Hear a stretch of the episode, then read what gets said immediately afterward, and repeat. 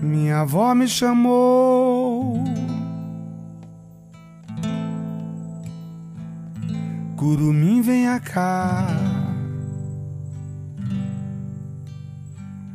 Venha ver como é. O sinal do pajé. Venha cá, curumim. Não vai esquecer. Essa tribo é um rio. O destino é correr.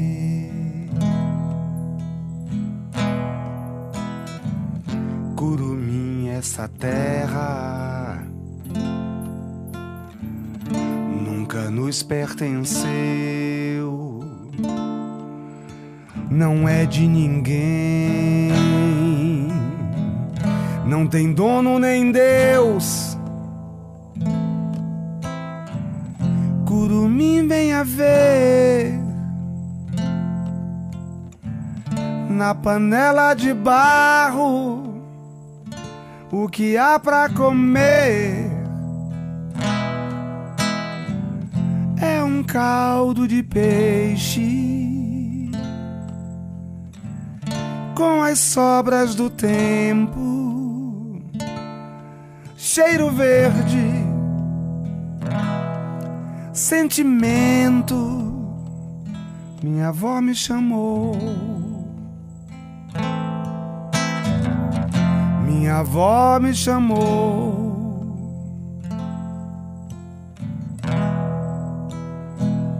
Minha avó me chamou.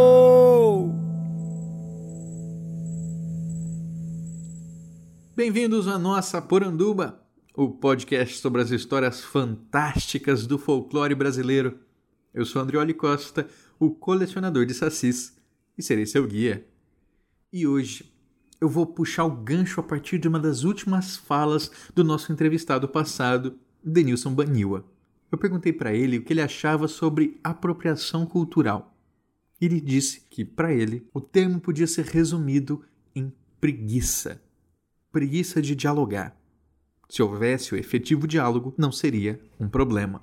Então, nesse episódio, nós vamos discutir um pouco mais a fundo se existe ou não apropriação cultural ligada a folclore. E para isso, eu puxo por dois caminhos: um pelos direitos morais e outro pelos direitos autorais, porque também temos que pensar nisso, certo? Vamos lá?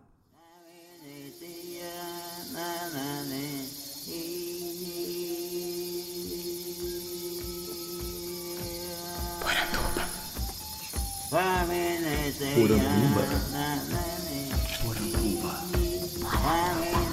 Poranduba. Poranduba. Poranduba. Poranduba. Poranduba. Poranduba.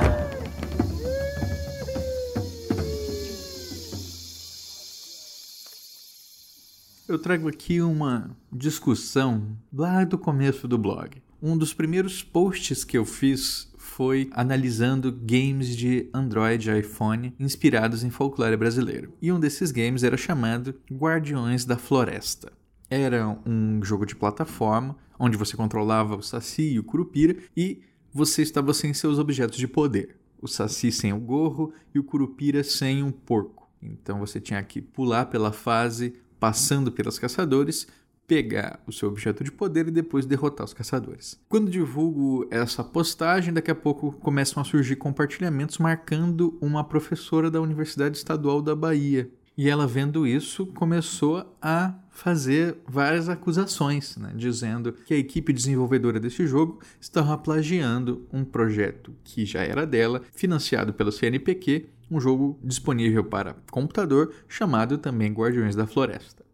No game você controlava o lobisomem ou a Yara e tinha como objetivo resolver enigmas para assim derrotar os madeireiros que atacavam a mata.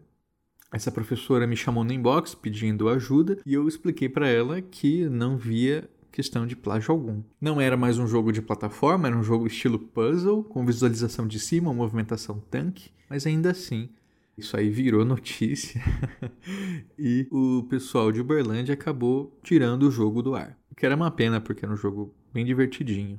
E aí eu escrevi um texto chamado É possível plagiar o folclore? Vamos ver. O que estava sendo considerado plágio ali era o nome, que sinceramente não é um nome nada único. Guardiões da Floresta, né? Você não precisa ter visto antes para poder pensar num, num título desses. E segundo, o uso de criaturas folclóricas para derrotar problemas ambientais, seja madeireiros, sejam caçadores. Agora vamos fazer uma conjectura se fossem pelo menos os mesmos personagens folclóricos, né? Curupira e Saci, nos dois. Poderia dizer que havia um plágio no uso desses personagens? Eu poderia dizer que eu tenho o direito sobre o personagem Saci e o personagem Curupira porque eu os coloquei no meu jogo? Impossível, né? Curupira e Saci fazem parte do imaginário coletivo, como é que eu poderia ter qualquer tipo de direito sobre ele. Agora, outra coisa que me lembrou, falando ainda de direito autoral, é quando a gente teve aquele momento em que a Cuca, graças aos GIFs, graças às redes sociais, a Cuca do sítio do Pica-Pau Amarelo se tornou um meme, né? se tornou um ícone LGBT e por isso passou a fazer sucesso lá fora no exterior. Então, muita gente usando a Cuca, drag queens, né, tipo a Fifi O'Hara, que participou do RuPaul's Drag Race, que fez uma maquiagem inspirada na Cuca. Enfim, muita referência a esse mito brasileiro.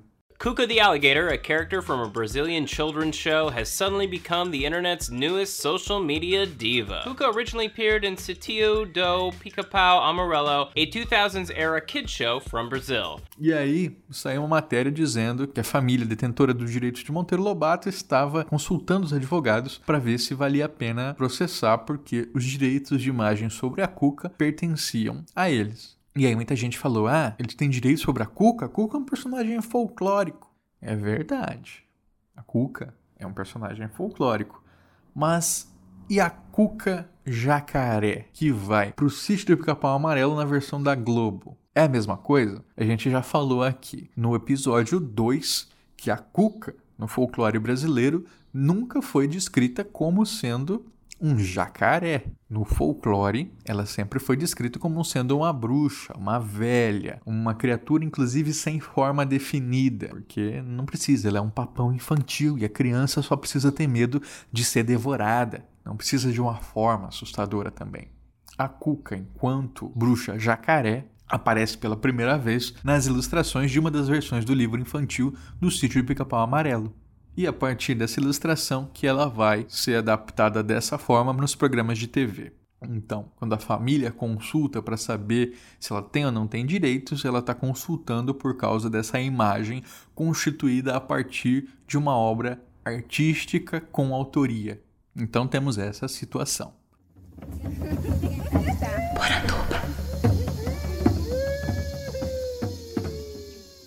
Por que, que eu estou insistindo na questão de autoria da obra artística, porque o folclore, de maneira geral, não tem um autor. Você não consegue descobrir quem criou o Saci, porque não existe essa pessoa que criou o mito do Saci. Assim, da mesma maneira, se a gente for pensar outras manifestações. Por exemplo, quem inventou o congado? Quem inventou o terno de reis? Quem inventou o vatapá? a gente não consegue ou tem muita dificuldade em cravar uma autoria para algo que já pertence à cultura popular dessa maneira. Inclusive, o anonimato, até a convenção da década de 60 da Carta do Folclore Brasileiro, era uma das condições para o reconhecimento de um fato folclórico. Você não podia ter um autor definido. Na Carta de 1995, isso é revisto então não dá para dizer agora que folclore é só quem não tem autoria. Mas a maioria sim, a maioria dos fatos folclóricos não tem autor definido.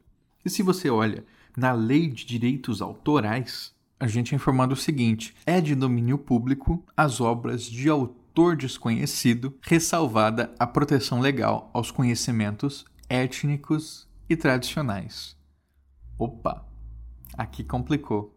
Temos aqui um terreno nebuloso quando vamos pensar em fatos folclóricos, porque a tradição está extremamente envolvida. Como é que funciona isso? Eu vou trazer dois exemplos que eu pesquisei e encontrei para vocês.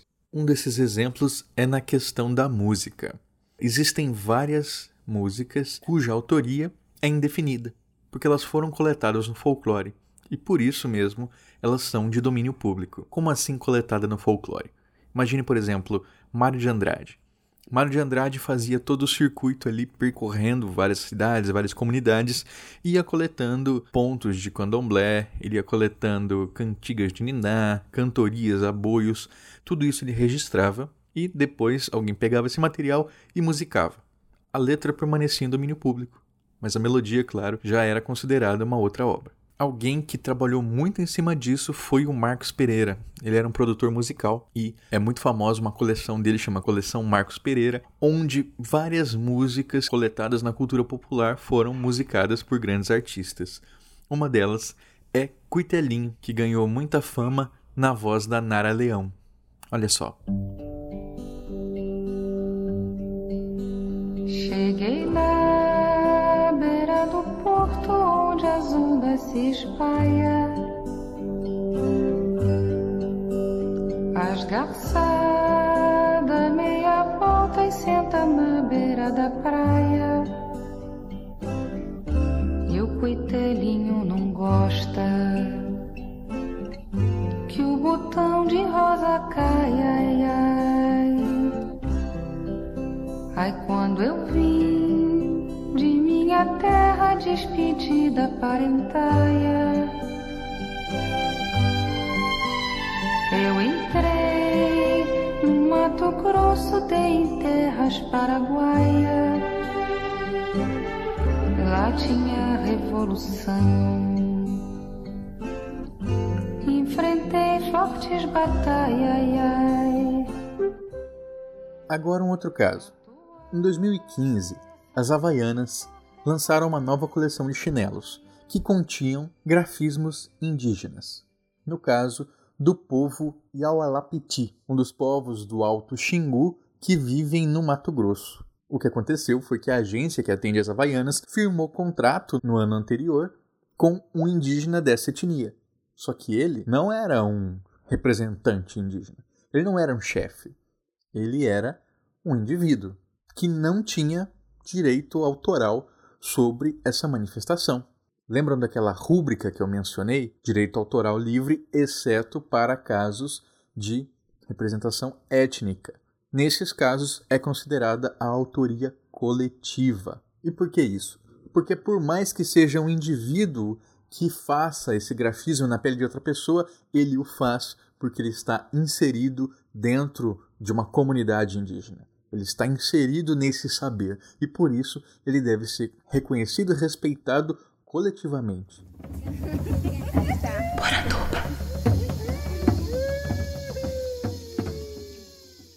E é aí que eu enxergo muito da discussão sobre o que é realmente apropriação cultural.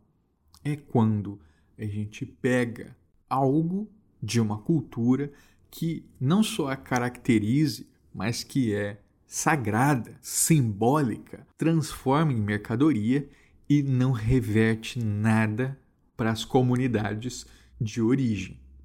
Aí muita gente me diz: ah, mas a própria divulgação já é a contrapartida. Será mesmo? Na Casa Fantástica, a gente estava conversando numa mesa e a Paola Siviero, que lançou O Alto da Maga Josefa pela editora Dame Blanche, ela estava muito preocupada com a questão de se ela estava ou não cometendo apropriação cultural ao, sendo do Sudeste, escrever uma narrativa que se passava no Nordeste. E aí muita gente da mesa dizendo, não, não, que absurdo, isso nem existe. E eu sempre digo, calma. Toda resposta que se baseia numa não ação é fácil demais. Então, assim, ah, eu devo me preocupar com isso? Não, porque nem existe, nem pensa nisso. Pensa assim. Né? Pensa assim porque é o nosso papel ter claro quais são os nossos limites, ter claro se nós estamos ou não sendo colonizadores no nosso pensamento, na nossa produção artística, na nossa divulgação. Levamos essa discussão numa das lives do Folclore BR Somando Visões, que foi ao ar no YouTube. Então, uma das discussões que se levantou nessa live foi: a apropriação cultural só existiria a partir do momento que ela fosse feita por uma grande empresa capitalista. Uma empresa pequena não tiraria tanto lucro assim, então não teria problema. Será que isso é suficiente para a gente ficar tranquilo?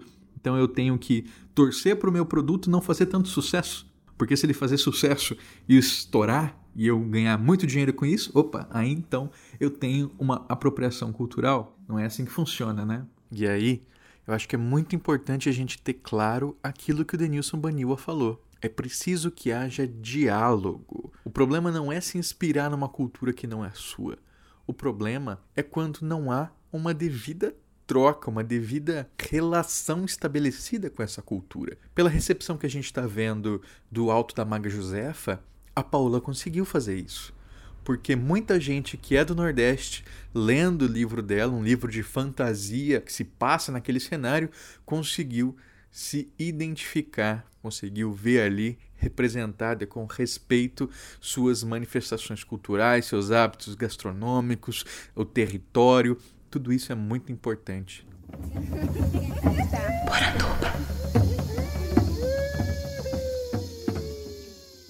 Quando A Forma da Água ganha o Oscar de melhor filme, eu vejo o compartilhamento de vários indígenas dizendo: olha, eles estão usando o Ipupiara. O Ipupiara é um mito tupinambá. Eles estão ganhando o Oscar com uma coisa que é nossa e a gente está aqui sem receber atenção, sem receber um olhar para nossa cultura, para nossa vida, para as nossas demandas. Isso está certo? Eu escrevi já sobre a forma da água e eu não acho que seja ali representado o Ipupiara. Eu entendo como sendo um conjunto de mitos da água, entre os quais o Ipupiara sim faz parte, mas não só. Existem outros mitos na América Latina, inclusive, ligados a monstros aquáticos. Mas a primeira coisa que eu tenho que fazer é entender essa demanda deles, é escutar o que eles estão falando. Eles estão falando para o autor? Não, a mensagem nunca vai chegar lá. Eles estão falando para nós.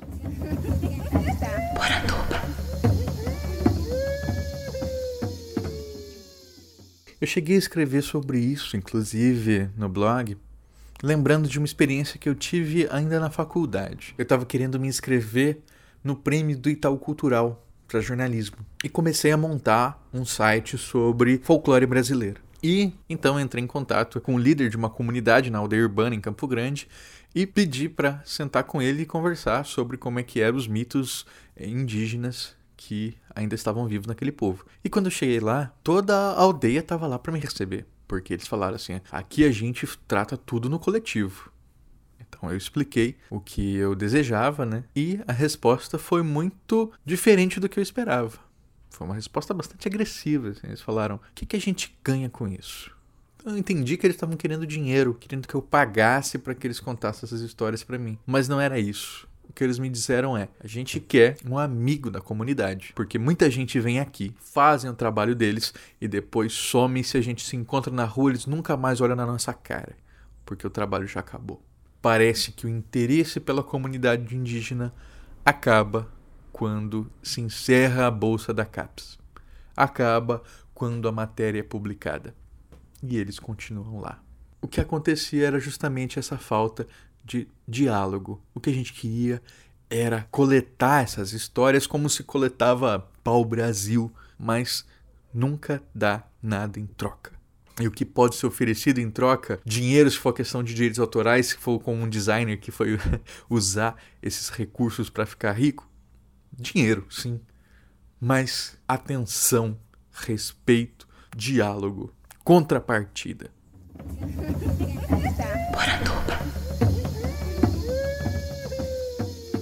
Então eu guiei toda essa discussão sobre apropriação cultural para falar de direitos autorais, mas existem outros tipos de direitos que a gente não pode, de maneira alguma, alienar dessas comunidades. O primeiro é a questão dos direitos morais e também dos direitos patrimoniais. O que, que seria uma violação dos direitos patrimoniais? Gente, isso aqui acontece demais, viu? Eu já ouvi muito essa história.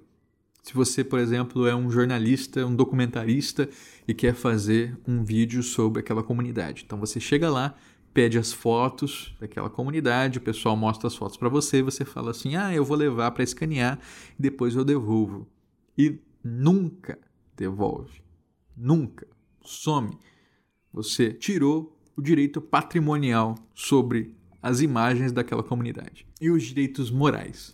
Encontrei uma história muito interessante sobre isso. Né? Eu vou deixar o link para vocês, para vocês consultarem a fonte, mas é, se tratou do que aconteceu na Irmandade de Nossa Senhora do Rosário de Contagem dos Arturos. Quem são os Arturos? Arturos são descendentes de Arthur Camilo Silvério, nascido em 1865. Era o primeiro não escravo de sua família e ele fundou essa comunidade para proteger seus descendentes dos açoites sofridos pelos seus ancestrais. E a comunidade, então, recebeu esse nome de Os Arturos e conta com cerca de 400 membros. E eles sempre fazem várias celebrações relacionadas à abolição da escravidão, Folha de Reis e a festa de Nossa Senhora do Rosário. O Jorge Antônio, que era o diretor social lá na comunidade dos Arturos, ele conta que era muito comum acontecer, por exemplo, de documentaristas chegarem lá que eles queriam fazer um vídeo, uma filmagem sobre a festança da comunidade. E eles ofereciam em troca tecido, mas dinheiro nenhum uma equipe foi fazer um documentário lá falando que é, seria um produto a ser distribuído no Brasil gratuitamente, falando sobre festas populares. Então eles toparam fazer, afinal, a equipe tinha se comprometido a não ter lucro com esse material. O que acontece é que depois se descobriu que no Brasil, sim, esse material foi distribuído gratuitamente, mas depois ele foi vendido para outros países sim, recebendo dinheiro. E a comunidade, que era grande retratada, não recebeu nada. Respeitar os direitos morais de um grupo é reconhecer que as colaborações, por menores que fossem, elas poderiam muito bem ajudar um grupo a manter suas atividades culturais, a manter a sobrevivência de uma comunidade. Isso ia fazer toda a diferença. Por que, que a gente não lembra disso? por que, que a gente só mantém essa lógica colonial e exploratória?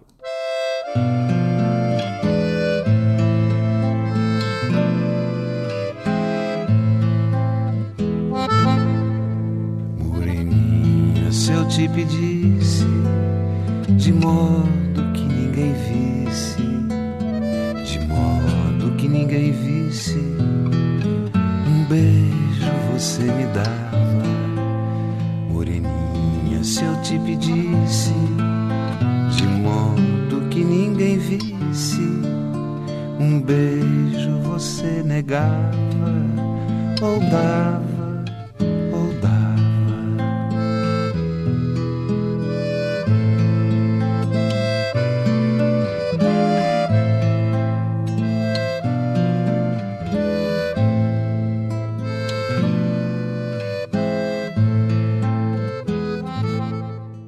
Você acabou de ouvir Renato Teixeira cantando Moreninha Se Eu Te Pedisse. Essa é mais uma música que está presente na coleção Marcos Pereira, só que ela é um pouco diferente. Ela foi coletada das memórias de uma ex-escrava. Ela não lembrava mais como é que era a música que sua mãe cantava para ela na infância, mas ela sabia da melodia.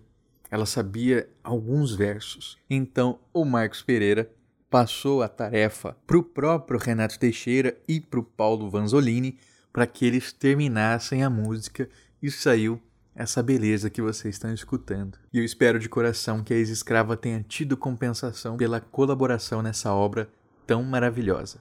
Estamos nos aproximando do final, então queria deixar um abraço para o nosso ouvinte Jânio Garcia. O Jânio disse que se emocionou muito ouvindo as músicas do Bros MC no podcast passado. Pra vocês verem, né? A gente já ouviu muitas vezes o quanto o indígena sofre, mas ouvir eles cantando isso, botando isso para fora, dá um peso totalmente diferente, né? Eu entendo muito o que você sentiu, Gênio. Quem quiser conhecer mais o trabalho do Jânio, eu vou deixar o link aqui no post para vocês, porque o Jânio é um grande ilustrador. Ele, inclusive, fez uma das estampas da nossa camiseteria, Boitatá Ouroboros. Foi uma ideia minha que eu briefei e ele curtiu muito e fez um trabalho maravilhoso. Jânio, muito obrigado. Deixa um abraço aqui também para o Daniel Rolim, que disse que gostou muito do programa, e para o Thales Martins, o Ultra do podcast Melhores do Mundo, que está lá escutando o podcast número 11 com a nossa querida contadora de histórias, Alice Oliveira. E ele diz que está esperando um spin-off de Poranduba só com a Alice contando histórias pra gente. Ia ser muito legal, né?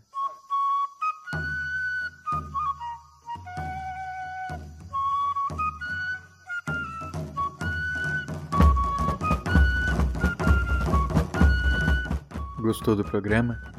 Eu espero que sim.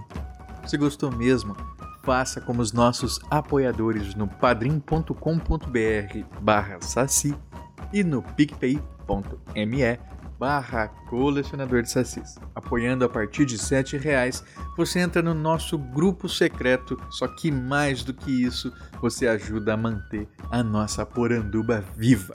Então por isso eu agradeço muito aos nossos apoiadores Primeiro, Douglas Rainho e Rafael Joca Cardoso, que já compraram camisetas lá com a gente, viu? Muito obrigado, galera. Agradeço também a Ana Lúcia Mereger, a Carolina Mancini, o Daniel Burli, o Daniel Freire, a Débora Dalmolin, a Diane Macagna, o Euclides Vega, o Geossi Silva, o Ian Fraser, o Jânio Garcia, olha ele aí de novo, o Coy, o Maicon Torres, o Michel Ronan, o Ricardo Santos e o Roberto Silva.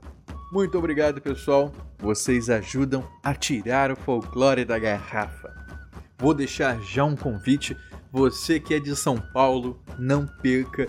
No dia 8 de dezembro, nós vamos fazer a festa de lançamento da Antologia Mitografias Volume 1, impresso pela editora Penumbra. Logo, logo passaremos mais informações, mas você, se é de fora, já se programa. Se você vai estar em São Paulo lá para CCXP, se prepare, vai lá encontrar com a gente, porque o Léo do Mitografias vai lançar sua hamburgueria. A gente vai ter o livro super bonito, vai estar demais. Chega lá com a gente, vai ser um prazer estar com vocês. Esse podcast foi editado por mim, Andrioli Costa, o colecionador de sacis. Acesse colecionadordesacis.com.br. Um abraço e até a próxima.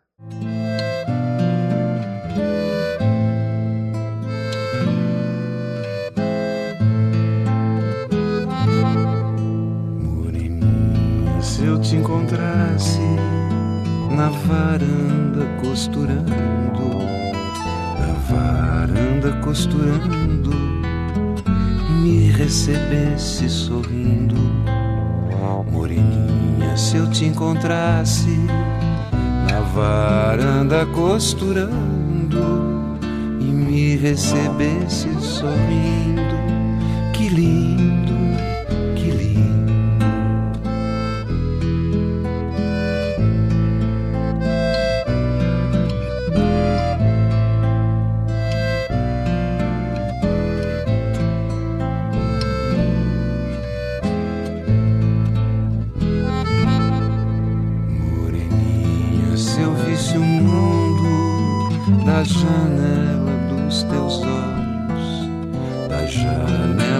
teus olhos, o mundo seria um doce. Moreninha, se eu visse o mundo da janela dos teus olhos, o mundo seria